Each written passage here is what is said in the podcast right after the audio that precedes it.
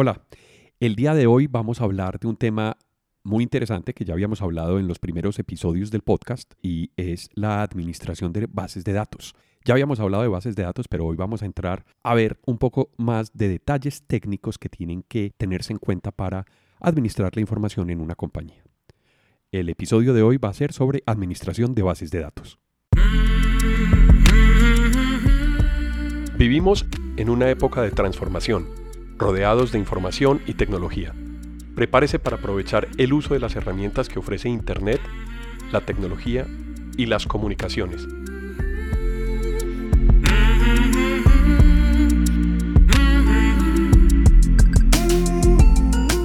Conózcalas y aprenda cómo usarlas mejor.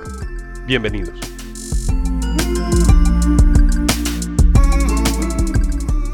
Bueno, el día de hoy estamos con Alejandro Jiménez, y vamos a hablar del tema de bases de datos y de administración de bases de datos.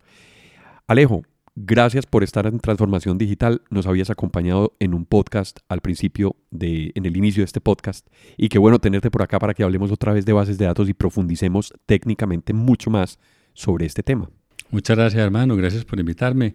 Hace ratos que no grabábamos. Hay mucho, mucha tela para cortar en, en el tema de bases de datos. La idea es que retomemos como este tema y hagamos el ejercicio de hablar de la administración, de tantos temas que hay de moda, de Big Data, de inteligencia artificial, de muchas cosas. Acabas de tocar un tema porque nosotros empezamos a hablar de palabras sofisticadas como Big Data, inteligencia artificial, pero ¿de dónde sale todo eso? Sale de bases de datos.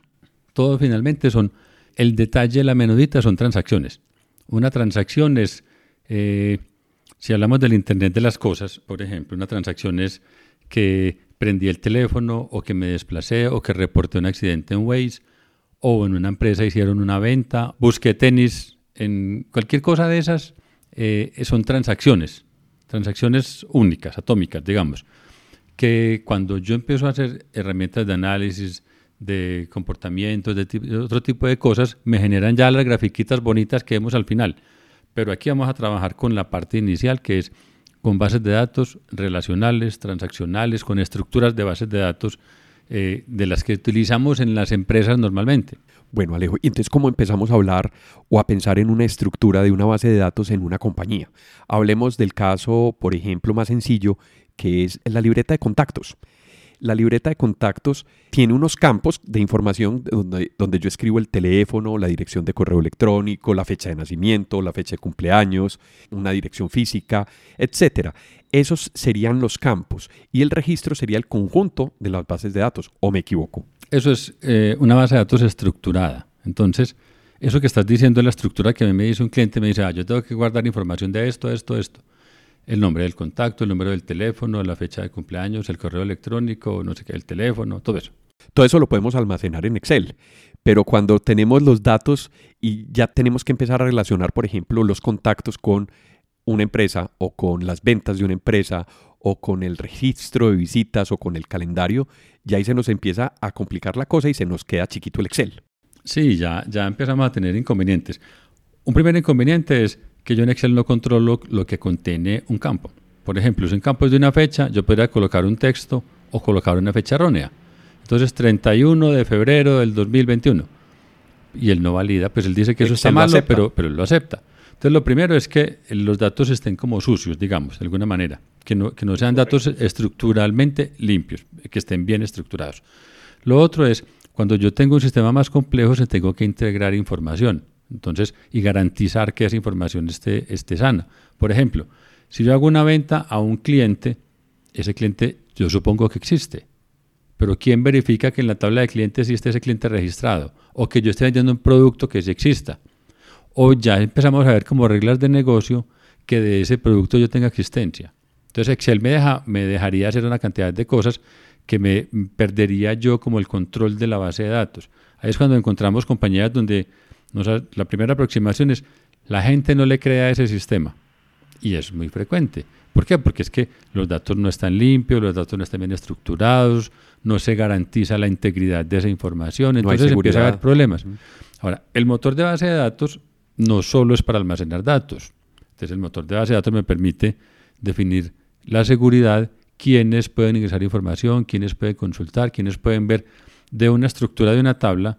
Por ejemplo, tengo mi tabla de empleados, entonces el nombre, el cargo, la, el departamento al que pertenece, el número de la extensión y de ahí para allá sigue el salario, no sé qué, no sé qué. Entonces yo puedo decir, usted puede ver hasta aquí, no puede ver de los empleados. Eso es aspecto de seguridad. Eso es seguridad. O por ejemplo, yo le puedo decir, Alejo Peláez es el director del área eh, financiera.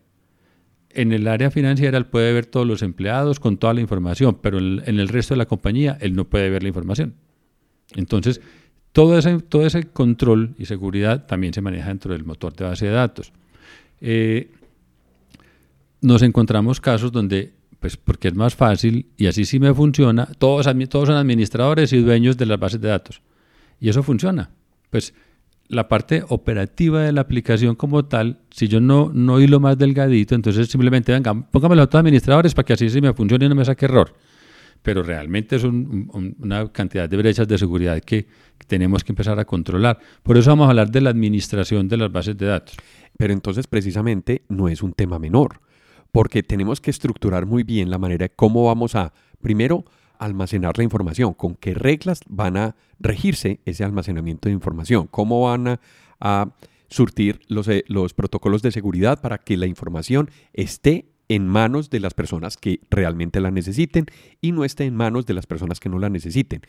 ¿Cómo empezamos a relacionar entonces todas esas tablas de las cuales has mencionado y qué herramientas tenemos para hacer esa relación entre tablas? Bueno, ahí hay pues, diferentes alternativas, dependiendo de la necesidad, implementamos soluciones diferentes. Por ejemplo, si yo necesito garantizar que los datos estén limpios, eh, por ejemplo, la venta a un cliente, que el cliente exista, entonces yo digo, mire, la tabla de ventas tiene una relación con la tabla de clientes por el campo NIT donde diga aquí el cliente, usted tiene que verificar que cuando escriba un NIT, búsquelo en la tabla de clientes y si tiene que existir y tiene que estar activo. Entonces empezamos no solo a que exista, sino a poner reglas de negocio. Entonces el cliente existe, pero está activo. No es un cliente que está bloqueado o en un estado diferente. Entonces, no solo, exacto. Entonces no solo es como garantizar que los datos sean íntegros en cuanto a estructura, sino que yo empiezo a meter reglas de negocio. Entonces, es una venta a crédito, entonces el cliente tiene cupo de crédito y no se sobrepasa la venta. y eso lo estamos haciendo no como aplicación, sino como base de datos, reglas embebidas en el motor de base de datos. Entonces, tenemos seguridad, tenemos garantizada la integridad de los datos y tenemos reglas de negocio metidas allá. Todo esto es el motor de base de datos. Todos estos aspectos de arquitectura y de, digamos, de normalización de los datos tienen que ver mucho con el área técnica y con seguridad, como acabas de mencionar, pero también con aspectos técnicos de cómo voy a almacenar, cómo voy a dimensionar las máquinas y los equipos donde van a operar esas bases de datos. ¿Qué nos puedes decir de ese tipo de aspectos que tenemos que tener en cuenta para que esas bases de datos nos permitan tomar una dimensión de un tamaño de un disco duro donde vayan a quedar alojados o un servicio de base de datos lo suficientemente mm, bien dimensionado para que puedan correr? Bueno, pues las personas que han estado en administración y llevamos de pronto un tiempo importante en, estos procesos, nos ha tocado desde que teníamos data center en las compañías y gastábamos un dineral en UPS, en mantenerlos prendidos, en que tuvieran conexiones, los racks, en no sé qué, y una, y una cantidad, una pieza llena de servidores. Ahora, ¿qué pasa? Que todos nos fuimos a la nube. Entonces los servidores están casi todos en la nube y son virtuales y empezamos como de alguna manera a perder el control y el único control que se ve desde las gerencias es cuánto pagamos al mes por esos servidores. Entonces, es que necesitamos ponerle otros eh, tantos de memoria y eso nos cuesta un millón al mes. Necesitamos subir el disco 500 gigas o 2 teras y eso nos cuesta tantos millones al mes. Entonces es como la, percepción que se tiene desde el lado de la, de la administración es cuánto me están costando, porque es que una, cosa es, eso es un gasto diferido, pero es un gasto permanente y que es un gasto importante. Entonces, dimensionar los servidores y hacer un aprovechamiento adecuado de los recursos es fundamental en esto. Porque yo hago, yo hago como la comparación con, con los impuestos. A ti te dicen es que cualquiera hace la declaración de renta y la presenta. Pues por los datos que me preguntan a mí, todos seríamos capaces de hacerla pero yo no he visto el primero que la haga. Todo el mundo contrata a un contador que le haga la declaración y la presente. ¿Por qué si es tan fácil, por qué no lo hacemos? Y lo mismo pasa con, compras, por ejemplo, en Amazon. Entonces la gente dice, no, en AWS montamos un servidor y eso no es sino configurarlo y montarlo. Y todo el mundo tiene servidores montados. Después vemos que tienen un servidor con seis discos, de los cuales eh, uno está lleno a reventar y los otros cinco están libres, pero no los podemos mover porque es que se configuraron así desde el principio. O tiene cinco discos y todos son discos de discos rígidos, no de estado sólido, por ejemplo. Una cantidad de, de, de situaciones que van a afectar el comportamiento de los servidores en adelante y los costos que estamos asumiendo por eso, por mantener esos servidores. Entonces, hay un tema que dejamos para otro podcast que es cómo empezar a hacer mantenimiento, a reducir, porque empezamos a crecer en esas bases de datos históricamente. Entonces ya mi base de datos mide un tera, dos teras, no sé qué. Es una deuda, Alejo. Vamos a tener que hacer otro podcast sobre, sobre, sobre ese proceso. Pero sigamos sobre el tema de arquitectura que de, pronto nos empezamos a desviar. Hablábamos de las relaciones entre esas tablas y entre esas bases de datos. Ahí hay una herramienta que se llaman índices. ¿Qué son los índices? Pues el, el índice, los, los más mayores, conocimos el directorio telefónico. El directorio telefónico era una, un libro enorme y al final tenía 20 hojitas donde podíamos buscar por alguna característica. Entonces, en el, en el directorio telefónico los datos estaban ordenados por apellido, primer apellido, primer nombre. Así era un directorio telefónico. Entonces yo Alfabéticamente. Peláez, Alejandro, me iba para la P, llegaba para Peláez y empezaba a buscar a Alejandro hasta que encontraba el que yo necesitaba. Y ahí estaba el número telefónico. Ahí está el número telefónico. No existía Google. Exacto. Ahora, en las últimas hojas estaban otros, otras formas de acceder a esa información. Como de búsqueda. Como de búsqueda. Entonces, si yo tenía unas hojitas que solamente tenían el número del teléfono y la página en la que estaba.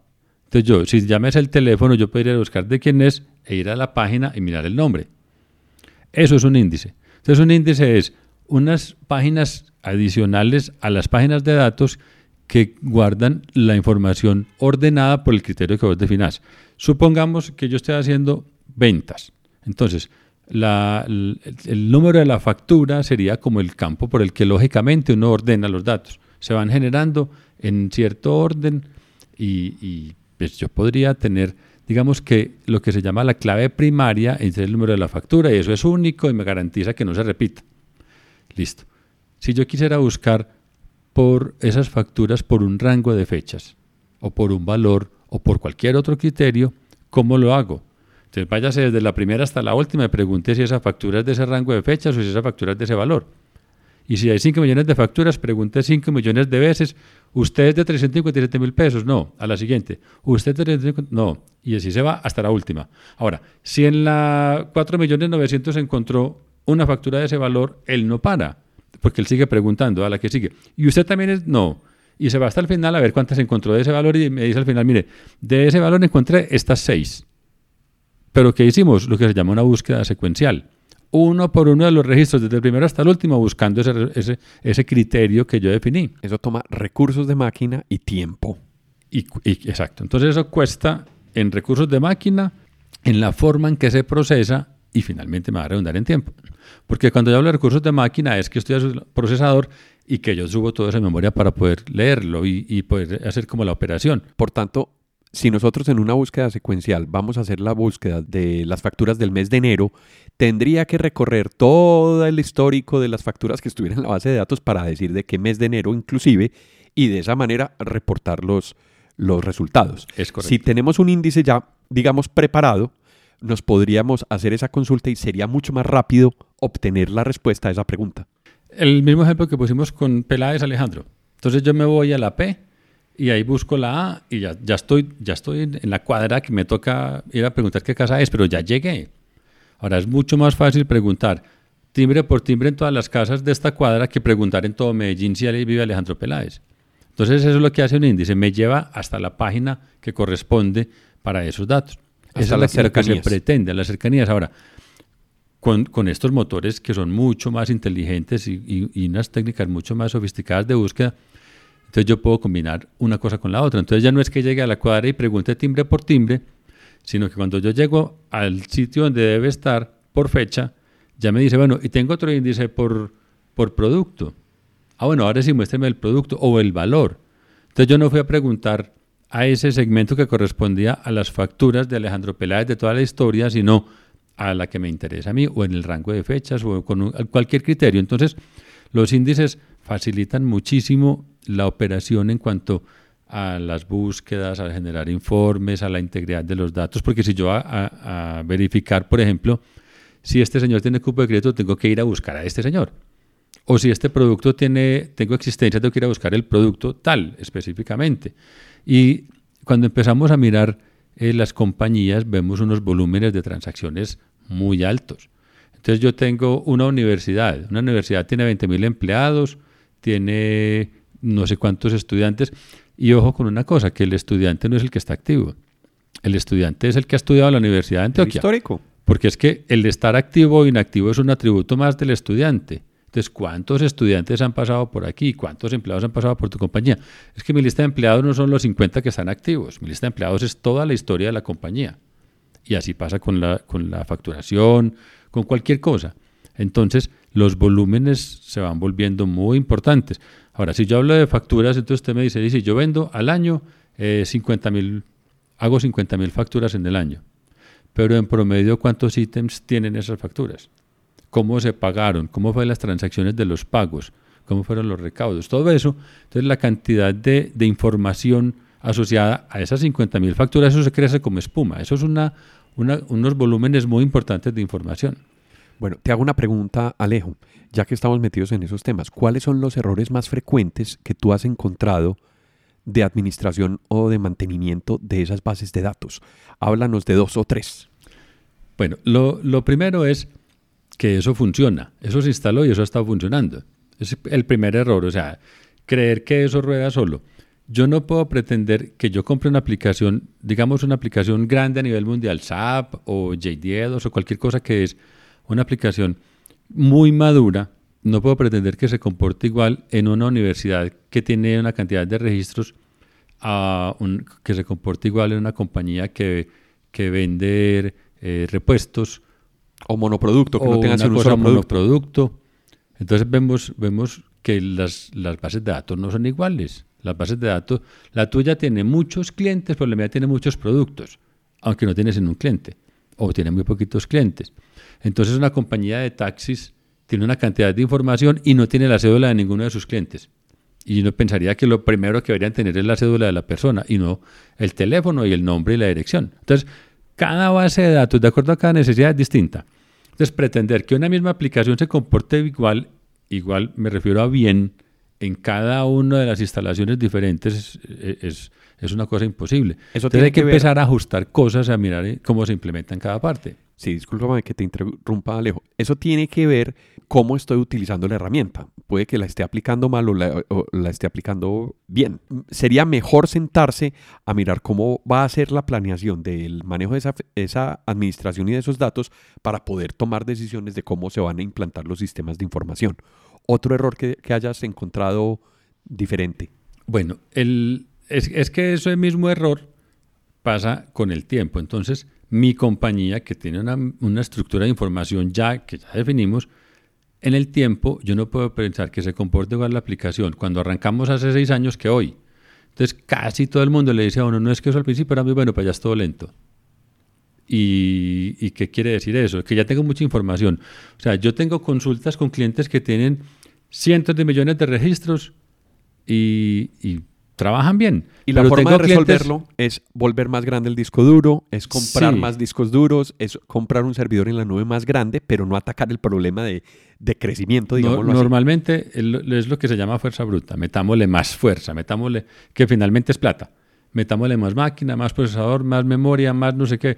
Entonces, si yo te digo, hagamos un puente para mejorar el tráfico aquí, pero yo no solucioné del puente para allá la vía, pues lo que hice fue un puente con un taco. Eso es lo que tengo. Ahora, ¿qué hay que hacer? Es una solución de administración básicamente, porque, mire, los índices, por ejemplo, que estamos hablando ahora de índices, un índice se fragmenta. Cuando estábamos chiquitos oíamos de discos duros y que se fragmentaba y que había que correr no sé qué utilidad para, para defragmentar el disco. Eso pasa con las bases de datos, exactamente lo mismo. Si yo tengo el, ejemplo del directorio telefónico ya está impreso y llegó un nuevo Peláez. ¿Qué hago? Hay que buscar dónde lo ponemos, porque eso tiene que ir ahí. Yo no lo puedo poner al final. O sea, si el índice es ordenado, tiene que ir ordenado. Entonces, busque espacio donde van los Peláez y métalo allá. Entonces, ¿eso qué implica? Que yo tengo que separar eso. Entonces, la página está llena, digamos, páginas, cuando hablamos de páginas es como las unidades de almacenamiento. Es como la página del, Es como una página de un directorio. Entonces, exactamente igual pasa con las bases de datos. En cualquier motor, la información se maneja en páginas. Una página mide 8K o mide 64K o lo que sea, pero una página. Digamos que es la unidad de medida. Entonces, en mi índice, en, esos, en esa página me cabían 150 eh, nombres. Eso es lo que cabe en una página. Llegó uno nuevo. ¿Qué hacemos con él? El 151 ya no cabe, pero tiene que ir ahí. Entonces, hagamos una cosa. ya. Pongamos otra página. Busques otra página en alguna parte. Obviamente aquí continua ya no tengo. Pero técnicamente yo puedo decir, vea, ábrame otra página, muévame la mitad de los registros para allá, póngame un apuntador de esa página aquella y otro apuntador de esa hasta la que sigue después de mí. Entonces lo que hicimos fue como, como cablear eso y, y sacarle de alguna manera con un link para que cuando llegue un recorrido, él sí pase por esa página nueva que acabamos de hacer y vuelva aquí y siga por donde veníamos. Pero si yo hago eso miles de veces, y eso lo estoy haciendo todo el tiempo, ¿qué pasa? Que se me, va a lleno de páginas. Me lleno de páginas. En blanco. Medio, medio, ocupadas, medio llenas. Y aquí el vaso medio lleno, medio vacío no me sirve. Esa teoría no me, no me conviene. Porque entonces yo tengo una base de datos que está midiendo un tera, pero realmente debería medir 500 gigas. ¿Por qué? Ah, porque es que la fragmentación me llevó a eso. Eso es como un espumero. Venga, no. Si yo defragmento... ¿Qué es reordenar? ¿Qué es reordenar? ¿Qué pasa? Entonces hay conceptos ahí, variables que yo puedo técnicamente definir para que las páginas no se llenen del todo, sino que cuando llegue a un porcentaje asuma que ya está llena para que me deje espacio para los nuevos, en fin, estrategias. ¿Qué es eso? Administración del motor de base de datos. Eso es rueda solo, no es uno rueda solo, y en el tiempo se vuelve lento. Y ahora le decía que tenía clientes que tienen cientos de millones de registros y funcionan. Pero tengo clientes que tienen 30.000 registros y me dicen, no, esa tabla es gigante, eso ya con esos 30.000 está lentísimo. Entonces yo pensando en los 100 millones de registros del otro y en este me dice que con 30.000 el sistema está lento. O sea, está utilizando mal el motor de base de datos para que con 30.000 diga que su sistema se pone lento por eso.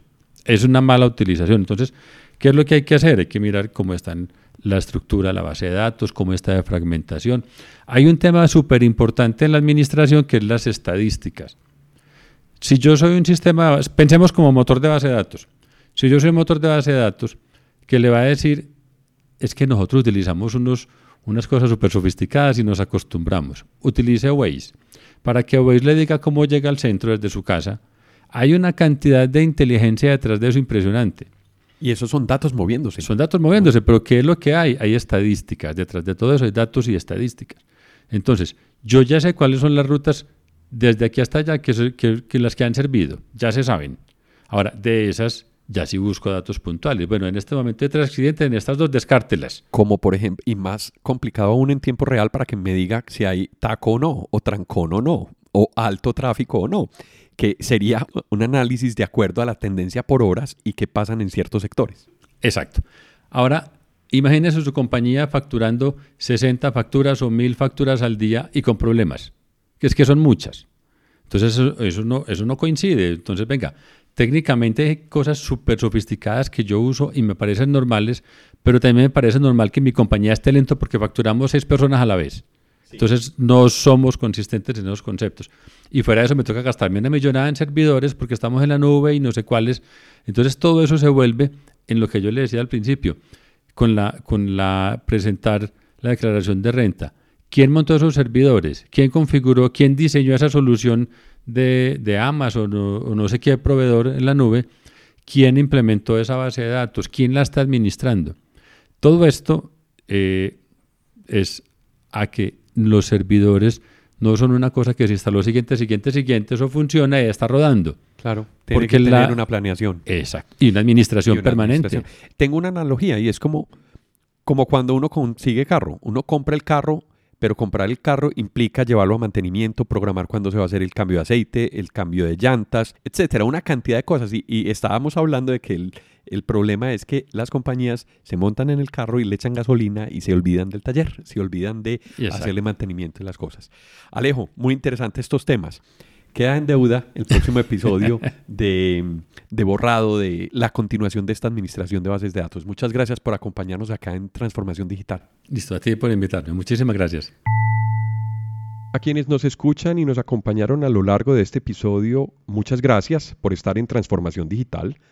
Recuerden que pueden escribirnos por correo electrónico a la dirección alejandropelaesr.gmail.com también pueden visitar nuestra plataforma ingresando a la dirección https apelaes.podbean.com. En la aplicación de Podbean pueden dar clic a me gusta y dejar sus comentarios. Este podcast está disponible en las plataformas de Apple Podcast, Spotify, Google Podcast, Deezer, iBox, Stitcher, además de la aplicación de Podbean. También cuéntenos qué temas quisieran escuchar en eh, futuros episodios. Si les gustó el tema y si quieren apoyarnos en transformación digital, por favor compartan este episodio con sus amigos y con las personas a quien les puede interesar estos temas. Esto fue Transformación Digital. Hasta pronto.